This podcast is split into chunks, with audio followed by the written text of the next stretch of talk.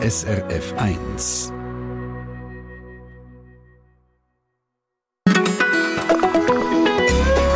SRF 1. Es gibt wenige Namen, die in uns gerade sofort Bilder auslösen. Wenn ich euch jetzt den Namen Walt Disney sage, dann passiert das mit grösster Wahrscheinlichkeit. Ob Schneewittchen und die sieben Zwerge, Dschungelbuch oder König der Löwen, Figuren werden lebendig. Nicht zu vergessen die legendäre Mickey Mouse vom Walt Disney. Well, all right, let's go. Morgen ist es 50 Jahre her, wo der König von der Animationsfilm der Walt Disney im Alter von 65 gestorben ist. Warum ist Disney uns allen noch heute noch ein Begriff in dieser schnelllebigen Welt von der Unterhaltungsindustrie? Was ist das Rezept von dem Disney-Erfolg in der heutigen Treffpunkt-Sendung? Gehen wir diesen Fragen nach. Schön, seid ihr mit dabei am Mikrofon, Dani Vorler.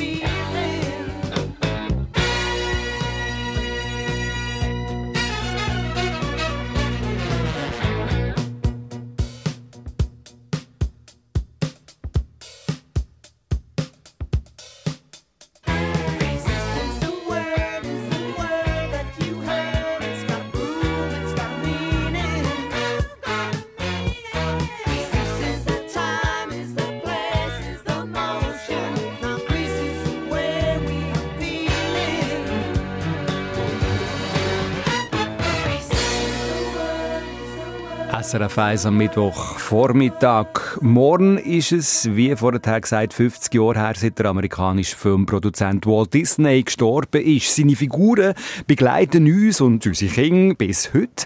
Was macht der Erfolg von Disney aus? Dieser Frage gehen wir in dieser Treffpunktstunde noch zusammen mit dem Michael Senhauser, SRF Filmredakteur. Michael, alle von uns haben ja irgendwie äh, Erinnerungen an Disney-Figuren, unvergessen hässliche Figuren sind das. Äh, was für ein begnadeter Zeichner ist eigentlich der Walt Disney wirklich gewesen? Eigentlich gar keiner. Er ist fasziniert vom Zeichnen, hat selber aber nur mittelmäßig können, aber hat es von Anfang an verstanden, immer die richtigen Leute um sich herum zu versammeln. Also er ist mehr oder weniger ein Impresario gewesen, eine Art Dirigent und später ein Industrieller, der tatsächlich die Leute angeholt hat, was haben können, das, was er hat wollen. Und das war seine grosse Leistung. Gewesen. Und das, was er hätte wollen, sind offenbar schon auch die bewegten Bilder gewesen. Wie haben eigentlich die ersten Gehversuche ausgesehen mit diesen bewegten Bildern? Ja, angefangen hat er in Kansas City bei einer Werbefirma, die Dia gemacht hat für Kino und kurze Werbefilme. Das sind Legetrick gewesen. Also da haben das Zeug ausgeschnitten und auf dem Papier rumgeschoben und mit Einzelbildern fotografiert. Und so ist er zur Animation gekommen. Er ist fasziniert von den ersten Cartoons. Die sind damals alle schwarz-weiß und stumm gewesen. Sachen wie Felix the Cat oder so haben wir kennt. Und er hat auch so Zeug machen und hat sich dann mit einem anderen Zeichner zusammen und eine erste Firma gegründet mit 19. Mit 19, also muss man sagen, der Mann hat äh, so das, was es braucht, für einen erfolgreichen Unternehmer zu sein, im Blut gehabt. Ja, nicht nur er. Er hat zum Glück noch einen Bruder gehabt, der mehr vom Geschäft verstanden hat, Roy Disney. Der ist immer im Hintergrund gewesen, aber eigentlich besteht Disney, hat Disney immer aus dem Roy und dem Walt bestanden, weil der Bruder ist geschäftstüchtiger gewesen, hat mehr von Zahlen verstanden und ist nicht so risikofreudig gewesen wie der Walt Disney, weil der hat immer wieder alles riskiert. Also wenn er mal noch einen Erfolg gehabt hat, hat er das Geld gerade wieder aufs Spiel gesetzt. Mhm. Und offenbar hat er ja aber auch äh, so der richtige Reicher gehabt, das Gespür, was einem breiten, grossen Publikum gefällt. Ja, er ist auf einer Farm aufgewachsen, er ist immer unter den Leuten gewesen, er hat als Zeitungsbub und Zeitungsverträge geschafft, also er ist immer noch bei den Leuten gewesen und hat nicht viel davon gehalten, hochstehende Unterhaltung zu machen. Also er hat immer geschaut, dass schon in seinen ersten Filmen Gags drin sind, die für alle funktionieren, dass es nicht ein gewisses Level überschreitet und gleichzeitig hat er immer die neuesten Technologien adaptiert. Also er ist der Erste der Tonfilm gemacht hat für Cartoons. Er ist auch der Erste der Farbe integriert hat, ab Ende 20er Jahre. Und er ist somit immer zuvorderst gesehen technologisch und gleichzeitig hat er geschaut, dass das, was sie machen, immer für möglichst breites Publikum funktioniert hat. Also die neuesten Technologien, die er eingesetzt hat, ist ein bisschen Technikfreak gewesen, kann man das sagen? Nicht einmal. Also er hat sich einerseits in, extrem interessiert für das, was möglich ist. Andererseits hat er sich immer dafür interessiert, wie kann man das Zeug einfacher und schneller und effizienter machen. Das heißt, für ihn ist Technik immer auch ein, ein Weg zum Ziel gesehen. Also er hat Cartoons wollen machen, er hat die Cartoons so schnell und so effizient wie möglich wollen machen und auch Geld verdienen damit. Und für das hat er viele Zeichner gebraucht und dann Techniker, was möglich gemacht haben, schneller zu schaffen. Das ist eine von seinen grossen Nasentaten gesehen. Er hat es fertiggebracht. Cartoons, also die zeichneten Filme so zu machen, wie der Henry Ford Auto baut hat, nämlich mehr oder weniger am Fließband mit Arbeitsteilungen vorgegangen. Was, was heisst denn das? Also was für Fließbandfabrikarbeiten ist denn hier abgegangen? Ja, man muss sich vorstellen, er hat einen Hauptzeichner gehabt, der hat den Anfang und den Schluss von einer Bewegung von einer Figur gezeichnet und dann hat es Nebenzeichnerinnen und Ausfüller gegeben, die haben ausgemalt und Zwischenbewegungen gezeichnet. So hat am, haben am Fließband können Bewegungen machen, statt dass ein Zeichner einen Tag lang an fünf Sekunden bastelt hat, haben eben 30 Zeichner einen Tag lang bastelt und so haben wir viel mehr Sekunden pro Tag können produzieren, auch wenn die Arbeit für die Einzelnen nicht mehr so spannend war, hat halt jeder seine Ellenbögen gezeichnet oder seine Knie und die Hauptzeichner, also die Stars, die haben tatsächlich wirklich nur noch die Hauptphase der Figuren gezeichnet. Der SRF-Filmredakteur Michael Sennhauser über die Anfänge von Walt Disney und seine äh, Qualitäten hier im Treffpunkt auf SRF 1 zum 50. Todestag von Walt Disney. Wir erfahren äh, viel mehr Wissenswertes über die Persönlichkeit Walt Disney und das, was aus diesen Anfangszeiten alles daraus entstanden ist in dieser Treffpunktstunde.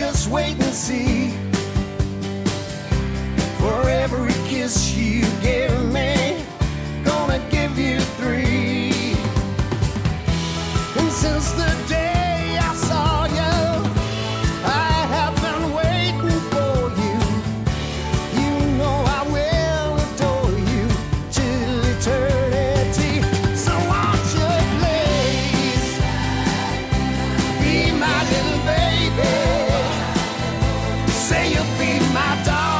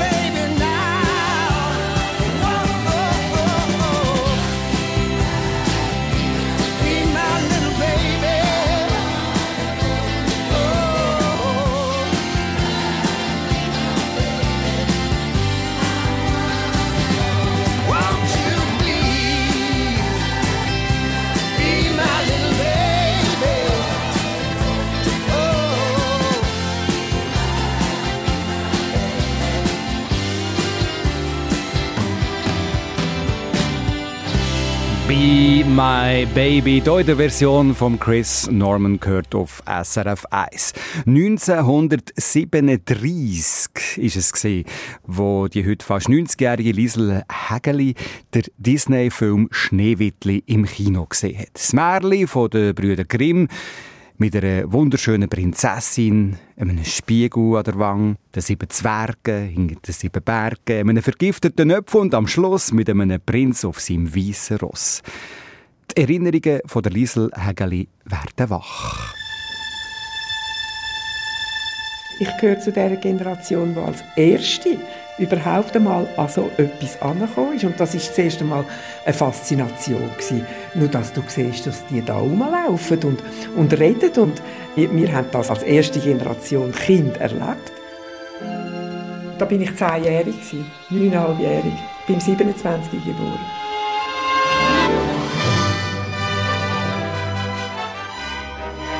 Unsere Mutter hat uns sehr früh Märchen erzählt. Die Geschichte habe ich gekannt, aber ich habe es nicht fertig gebracht, dann schon zu denken, ach, ich weiß ja. Sondern ich bin reingegangen in die Geschichte und habe sie so miterlebt, mit dem, dass man am Anfang das Gefühl hat, es läuft alles schief. Und darum hat es mich dann auch so gefesselt, weil ich hätte ja immer können denken, wenn ich die Geschichte kennt habe, ah, das kommt ja gut. Aber das war wie weg. Gewesen. Da kommt der Öpfel vor, wo sie vergiften ja. Der ist mir von daher in Erinnerung vor allem die Szene, wo sie hat vergiften eine grauenhafte Szene. Ich weiß nämlich so habe am Bank, was jetzt passiert. Also die Szene ist mir jetzt noch voll bewusst, ja, ganz klar in Erinnerung. Ich glaube, die Figuren, die da agiert haben, die haben die ganze Sache, ich sage jetzt dreidimensional gemacht, wo vorher zwei- oder eindimensional war. Also die haben Fleisch und Blut bekommen und haben für mich gelebt. Im Buch äh, hat man gewusst, am Schluss ist es gut und das ist ein Buchstaben. Und, und, und so, sie gelebt haben, hat es mich gemerkt, das sind ja Menschen. Und jetzt tut es denen weh. Also ich habe mit ihnen gelitten, weil ich das Gefühl habe, denen tut es weh, denn die leben ja. Nachher auf dem Heimweg bin ich nur so trottelt. Also es hat mich bis in den Schlaf hinein, noch lang hat mich der Film bewegt. Also du hast nicht können heim und sagen, ja, ist eigentlich noch, noch gut gewesen. Sondern da ist etwas passiert, wo da innen noch weiter gedacht hat nachher. Eine Verzauberung. Ja, faszinierend, oder? Eine Zeitzeugin hier in der Treffpunkt-Sendung zum 50. Todestag von Walt Disney. Die 90-jährige Liesel Hägeli mit ihren Erinnerungen an Kinofilm Schneewittli an 1937. Warum der Film in der Filmwelt eine Revolution ausgelöst hat, darüber erfahren wir mehr nach Originalmusik aus Schneewittli. Hi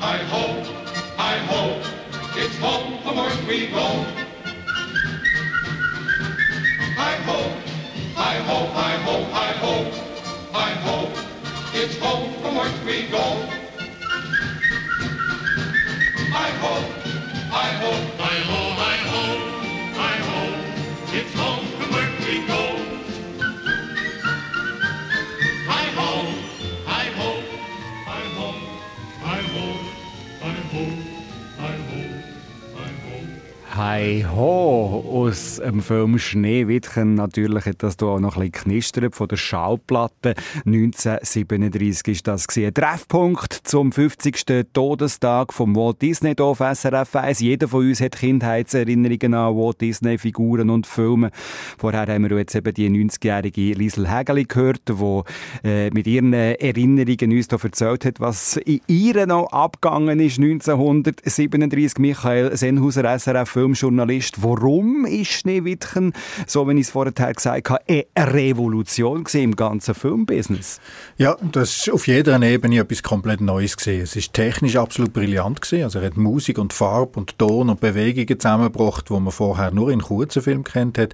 Aber die Frau Hägeli hat es schon gesagt, man hat das Gefühl gehabt, das sind richtige Menschen oder richtige Figuren. Also sogar die Zwerge sind Figuren gewesen, die einem sehr schnell ans Herz gewachsen sind. Alle sieben Zwerge haben unterschiedliche Charaktere gehabt. Also da hat's der, der Fauli, der Ängstliche, der Schnelle, der Hässige.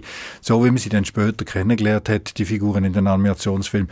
Man muss sich vorstellen, vorher hat es immer nur kurze Animationsfilme gegeben mit Figuren, die eigentlich nur Gags transportiert haben. Also so wie Tom und Jerry, die sich ständig gegenseitig aufs Dach gehen. Also der Hund und die kleine Maus und die Katze.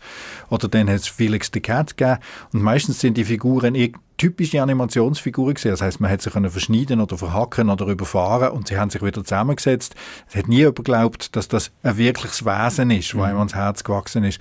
Und das hat der Disney relativ bald gemerkt. Er hat dann einen von den ersten kurzen Filmen gemacht mit richtigen Figuren. Das sind die drei kleinen Säulen gesehen, die sich vor dem Wolf müssen verstecken und Häusle bauen. Eins baut es aus, Stroh, eins baut es aus Holz und das dritte baut es aus Stein und nur im Steinhäusli sind sie tatsächlich sicher vor dem Wolf. Das war ein kurzer Film, gewesen, aber auch schon ein richtiger farbiger Animationsfilm von Disney. Und dort haben wir das erste Mal gemerkt, dass man Angst hat um die Figuren. Das hat es vorher in den Cartoons nicht gegeben, weil man nicht mehr gewusst hat, denen kann nichts passieren. Die setzen sich sofort wieder zusammen, wenn etwas los ist. Also das ist die Revolution gewesen. Er hat die menschlichen Gefühle in einen Animationsfilm gebracht und das oberfüllend, weil vorher sind alles immer nur kurze Filme gewesen, die als Vorfilm gelaufen sind im Kino. Und der Disney hat gesagt, wir bringen das oberfüllend als Hauptattraktion ins Kino. Er hat natürlich auch mehr können verdienen so, weil mit dem Vorfilm, das hat zwar Geld eingebracht, aber die Haupteinnahmen sind immer an die Inhaber von der grossen Langfilm gegangen. Die sind beteiligt an Zuschauererfolg. Selbst dort, wenn die Leute wegen der Disney-Kurzfilme ins Kino gegangen sind, sind die Haupteinnahmen natürlich an die anderen gegangen, die die eigentlichen Spielfilme gemacht haben.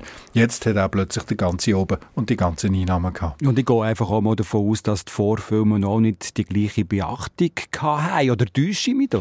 Ja, eben, wo der Disney dann richtig losgelegt hat mit der Zeit dann schon. Also er ist der Erste, der den Animationsfilm Oscars gewonnen hat. Seine Figur Mickey Mouse ist dermaßen bekannt worden, dass die Leute wegen diesen Film ins Kino gegangen sind und sich gar nicht mehr so darum gekümmert haben, was denn nachher läuft. Also das hat es tatsächlich gegeben. Und er hat gemerkt, mit dem kann man mehr machen. Also das kann man auch finanziell besser ausnutzen. Und das ist natürlich eine von seinen Antrieben.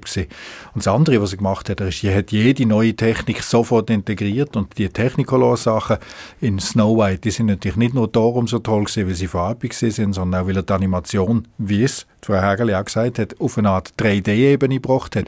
Gemalte Hintergründe, die ziemlich realistisch ausgesehen haben, oder der Wald oder die Höhle, und davor die flachen, zeichneten Figürchen, die Zwerge, das Schneewittli, der Prinz, die sich vor dem Hintergrund bewegt haben, so dass man wirklich das Gefühl hat, man schaut in etwas rein, man hat eine gewisse Tiefe gehabt, das hat es vorher im Animationsfilm auch nicht gegeben und hat es auch zusätzlich nochmal glaubwürdiger gemacht. Und eben die Farbe, das ist ja jetzt auch eine neue Dimension gewesen, die man da plötzlich auf der Leinwand hätte können erleben Ja, der Disney hat einen Exklusivvertrag mit Technicolor. Das heißt, die ersten fünf Jahre, wo Technicolor überhaupt zum Einsatz gekommen ist, ist er der Einzige, der farbige Animationsfilme hat können und dürfen machen. Also die farbigen Filme haben das Kino revolutioniert. Die Cartoons sind schwarz-weiß geblieben, die von der Konkurrenz. Und der Disney hat die ersten farbigen gebracht. Auch das hat natürlich komplett anders ausgesehen als das, was die Konkurrenz geboten hat. Aber neben all dem Technischen, was wir jetzt hier aufgelistet haben, kann ich glaube schon zusammenfassen, es ist ein grosser Erfolg von diesen Figuren von Walt Disney, dass er es geschafft hat und auch seine Leute das geschafft haben, diesen Figuren einen Charakter zu geben, äh, Figuren zu machen, die Emotionen auslösen. Das kann man so zusammenfassend sagen. Das kann man so sagen. Also ich hätte immer davon geträumt, mit Cartoon-Animationsfiguren das zu machen, was der Charlie Chaplin mit seinen Kurzfilmen gemacht hat, mit seiner Figur vom Trump, nämlich eine unverwechselbare Figur, die einem ans Herz wächst. Und mit den Kurzfilmen ist ihm das nie so ganz gelungen, aber mit dem Langfilm dann sofort. Also dort hat es dann angefangen, dass man in jedem Film zwei so komische Sidekicks eingeführt hat, also Figuren, die für die Witz und Gags zuständig sind und die tragischen Figuren und die schönen Prinzessinnen und die edlen Prinzen. Also Archetypen, die man aus den Märchen schon kennt haben, zum Leben erweckt. So wie sonst eigentlich nur der Spielfilm mit echten Schauspielerinnen und Schauspielern können. Der Michael Sennhauser, SRF Filmredakteur zu den Walt Disney Figuren und Filmen und der riesige Erfolg, der bis heute auch andauert. Wir haben jetzt ein paar Punkte mal aufgelistet, die der Erfolg äh, am Anfang ausgelöst haben und ich bin sicher, wir werden im Verlauf von dieser Sendung noch ein paar weitere konkrete Rezepte von diesem Erfolg können aufdecken hier in der Sendung Treffpunkt. Florian Ast Radio am 5 vor halb elf. Im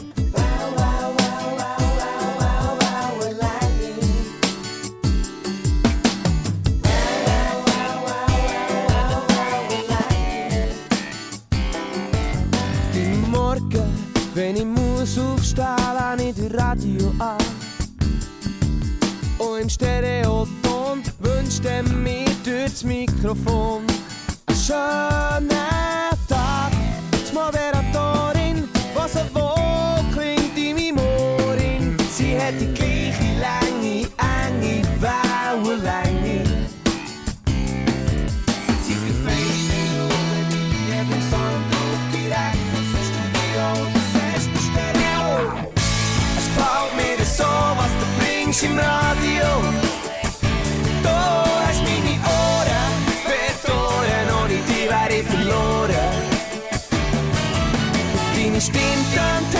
deze namiddag een meest geschoeven zender. Toch is zo'n fijne, ik hoor het is op mijn radio.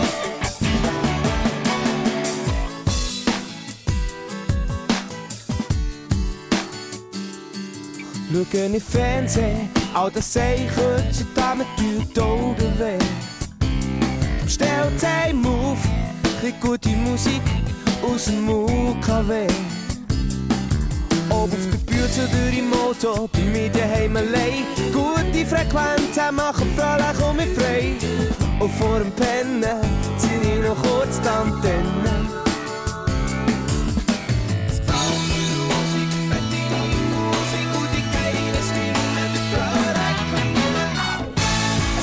Mir so, du bringst im Radio.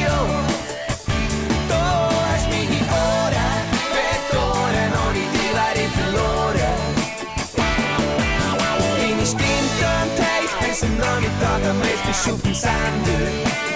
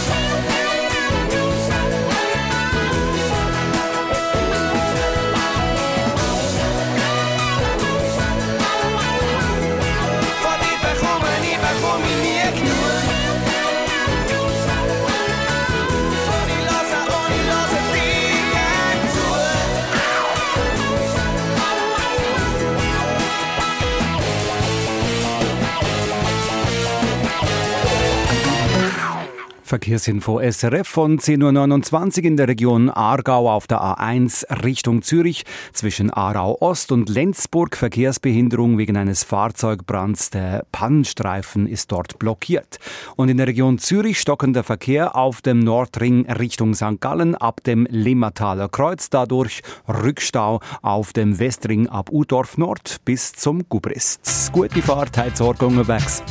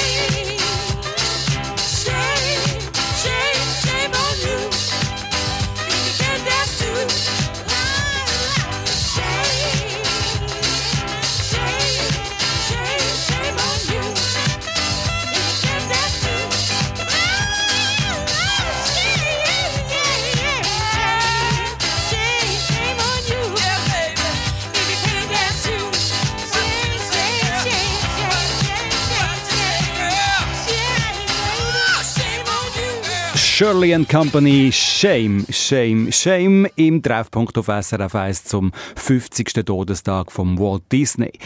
Der Nicola von Sänger ist einisch vor vielen, vielen Jahren selber mal ein Punk gsi. Aber das Leben spielt manchmal seinen eigenen Film und so ist aus dem Punk der Galerist Nicola von Sänger geworden. Erst kürzlich hat er eine Ausstellung über eine der grossen Disney-Figuren gemacht. Bambi. Und noch heute als 40-Jähriger schwärmt er von dem Disney-Klassiker, wo bei ihm selber einer der ersten Filme war, den er gesehen hat. Mein Name ist Nicola von Sänger. Ich habe seit bald 30 Jahren eine Galerie und habe kürzlich den Benny Bischof gezeigt, den St. Galler Künstler, der zum Thema Bambi eine sehr, sehr schöne ehrliche Ausstellung gemacht hat. Sag mal, Vogel. Vogel. Bambi ist sicher einer der ersten Filme, den ich als Kind gesehen habe, aber ich habe speziell den später noch mal gesehen, der wirklich sehr, sehr Eindruck gemacht hat, und zwar, als ich schon Galerist war und meiner Tochter die ganzen Filmklassiker gezeigt habe, unter anderem Bambi.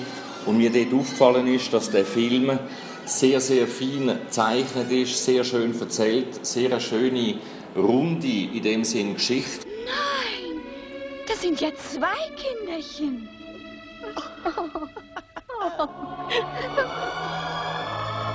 Da können wir uns alle nur mit Bambi freuen. Es kommt vor Geburt, es kommt Leben vor, Tod, Wiedergeburt, der endlose Kreis vom Leben. Du musst jetzt tapfer sein und lernen, auf dich allein aufzupassen. Ich kann mich eben selber erinnern, wenn ich als Jugendlicher in der Sturm- und Drangphase natürlich sehr Fan bin von der Punk-Bewegung. Und so kann ich mich erinnern, dass jahrelang ein Poster über meinem Bett war von einer Sue Catwoman. Das ist so eine Vorbildfunktion von der Punkbewegung in England.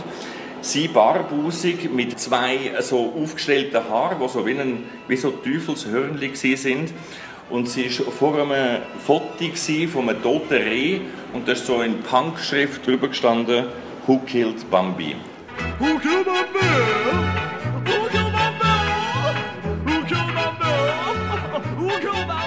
Bambi ist zum Synonym fürs Gute und Reine im Menschen geworden, äh, unabhängig von Kultur und Religion.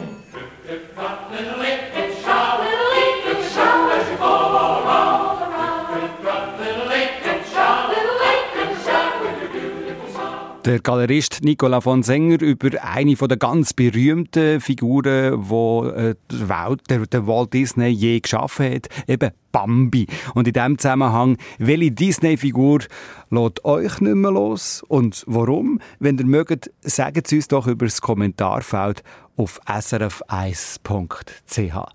Und jetzt äh, Musik aus dem Film Bambi, der Donald Novice mit Love is a Song.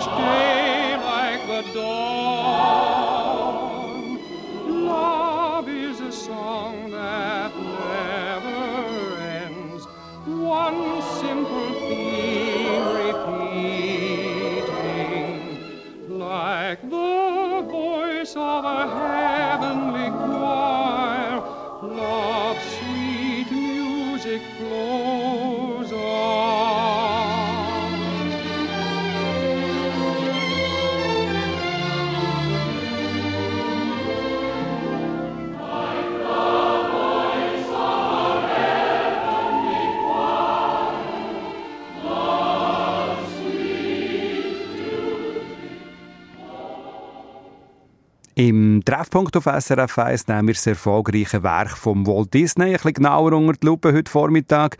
Der äh, amerikanische Filmproduzent ist vor 50 Jahren gestorben. Morgen ist der Jahrestag. Bambi, äh, das ist vorher erwähnt worden von einem 40-jährigen Mann, äh, ist eine Kindheitserinnerung von ihm. Michael Senhauser, SRF Filmredakteur. Wie stark hat Disney immer von Anfang an bis heute mit dem Rezept geschaffen, dass man Kindheitserinnerungen auslösen mit so Märchen und Familiengeschichten?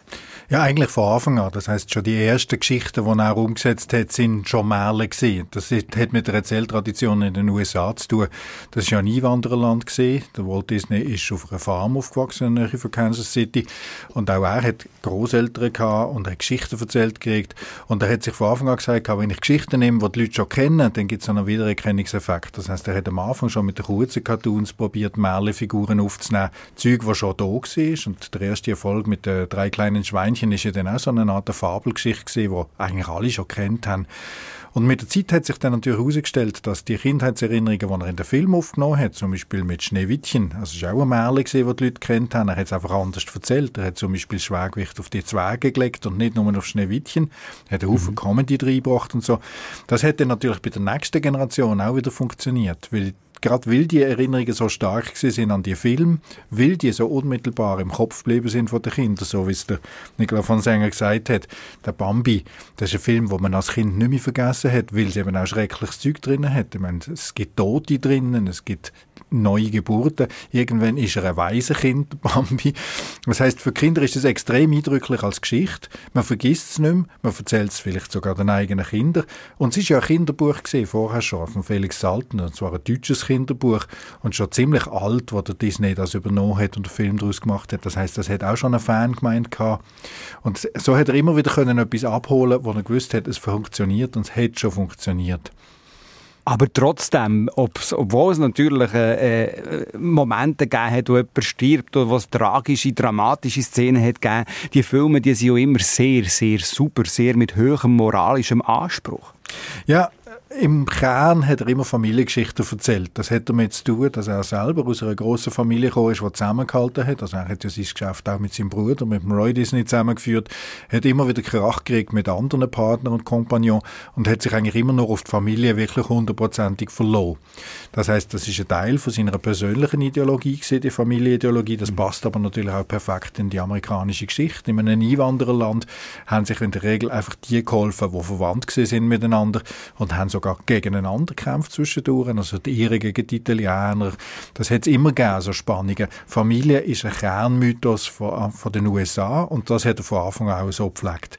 Dass er dann das so sauber gemacht hat, also so fast steril, dass alles Mögliche verboten war in seinen Filmen, hat natürlich auch mit den rigiden Moralvorstellungen von den Puritaner zu tun gehabt, die die USA gegründet haben und die sich eigentlich durchgezogen haben. Was ist denn zum Beispiel verboten gewesen in so Disney-Produktionen? Ja, Sex, ganz klar. Es ist bis heute verboten in Disney-Produktionen. Es gibt keine Blutebüse. Sogar Dariel, die Meerjungfrau, hat immer zwei Muscheln vor der Brust. Es gibt keine Brustwarzen. Das ist absolut verboten.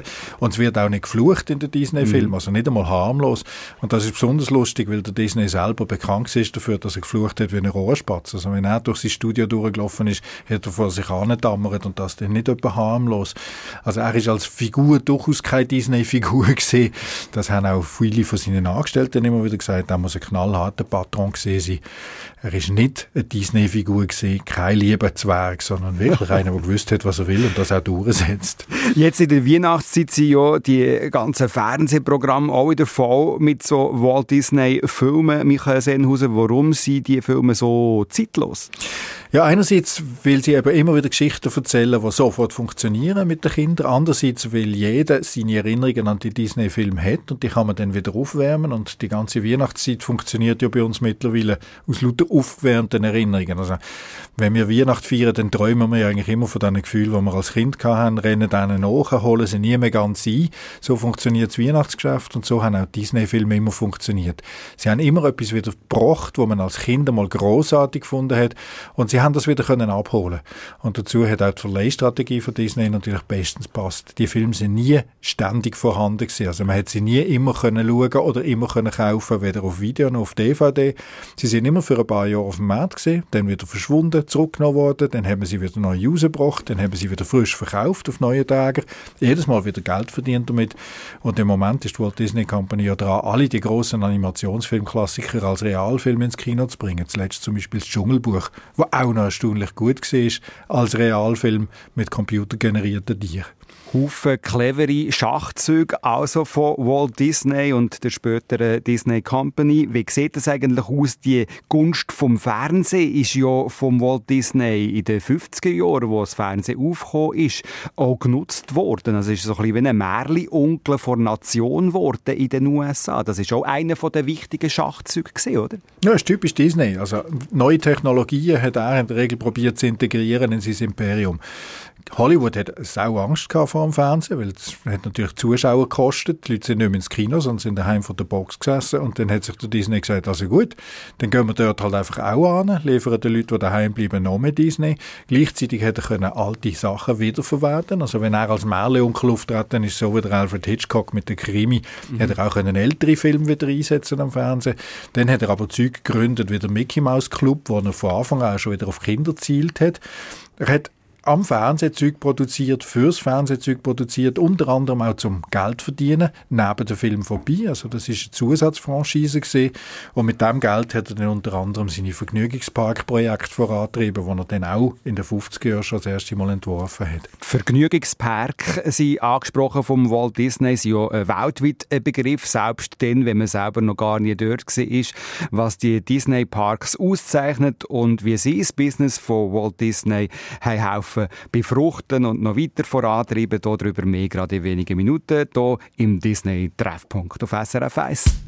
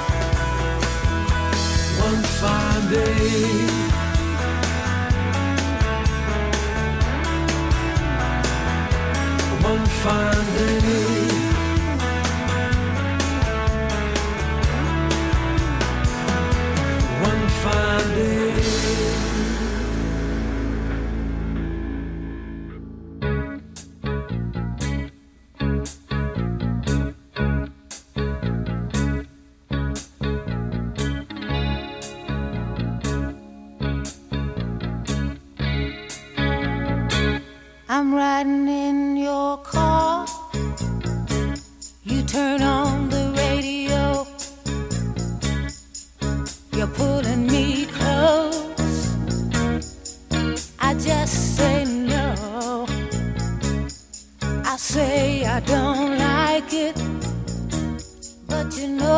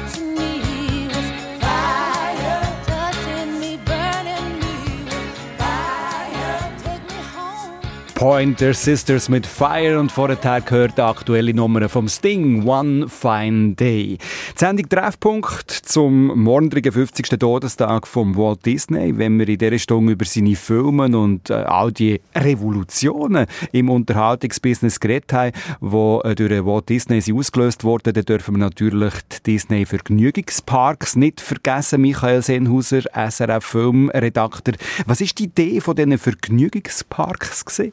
Ja, das funktioniert natürlich auf zwei Ebenen. Fürs Publikum muss man sagen, hat er etwas geboten, was es in den USA schon gegeben hat. Also Vergnü feste Vergnügungsparks gehören zu den amerikanischen Städten. Man denkt zum Beispiel an Coney Island in New York. Also so etwas wie ein Rummelplatz, wo immer das ganze Jahr dort ist, wo man zwischendurch annehmen können. Das hat es in den USA an vielen Orten gegeben. Und gleichzeitig hat die ganze Disney-Welt mit den Figuren, mit den Filmen, mit den sogenannten Merchandising-Artikeln, also mit den Figuren, die verkauft worden sind und dann ein Produkt, was immer mehr gegeben hat davon, natürlich im Publikum immer die Möglichkeit gegeben, einzutauchen in die Filmwelten.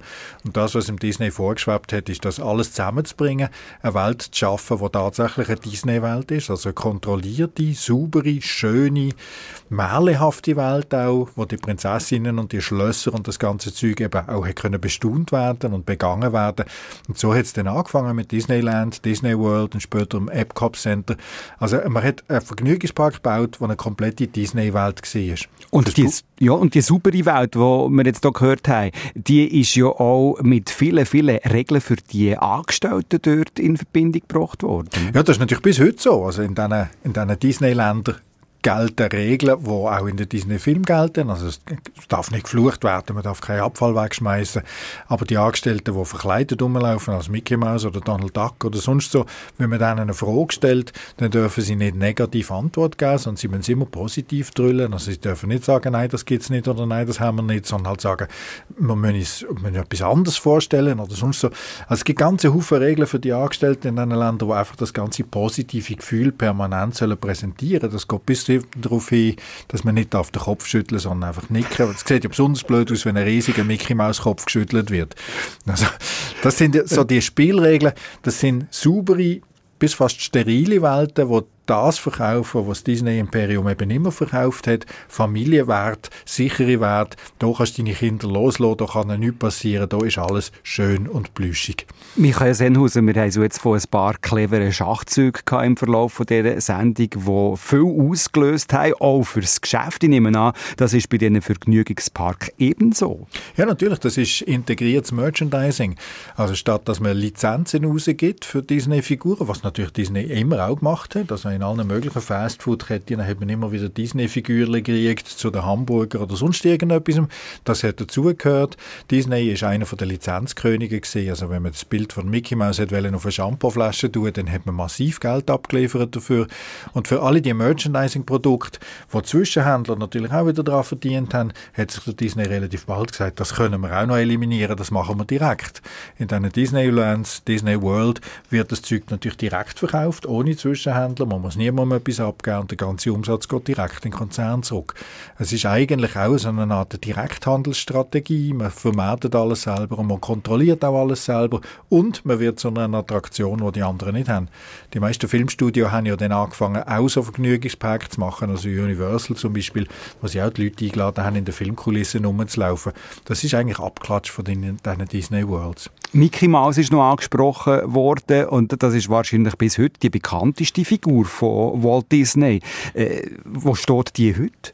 Das ist, als Markenbotschafter ist die natürlich unverkennbar. Das Gesicht mit den zwei großen, runden, schwarzen Ohren.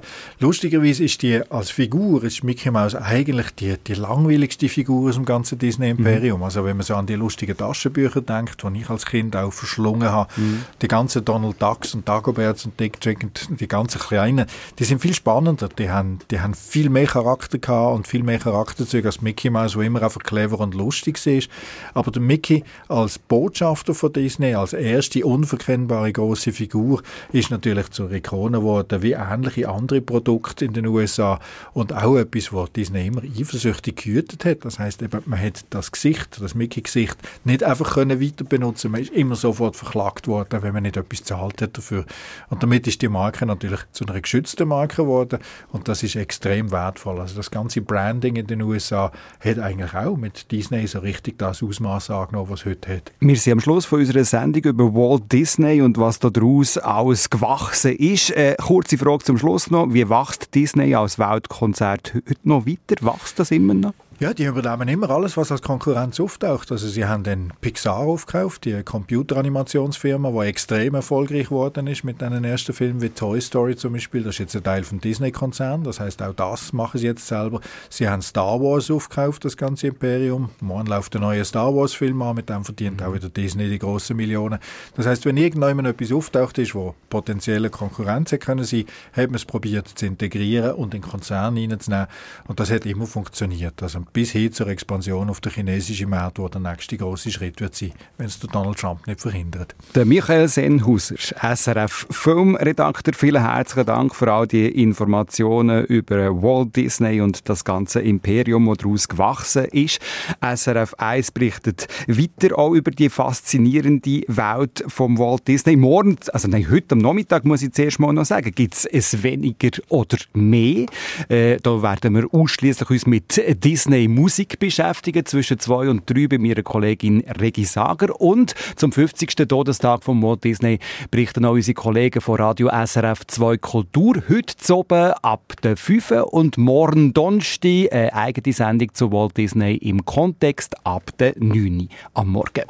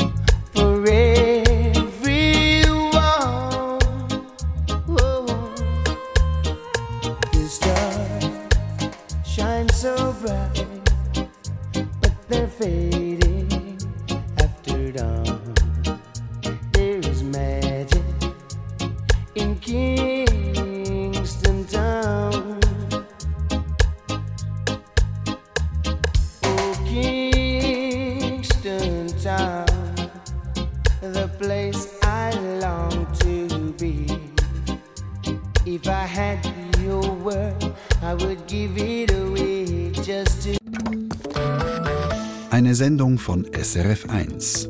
Mehr Informationen und Podcasts auf srf1.ch.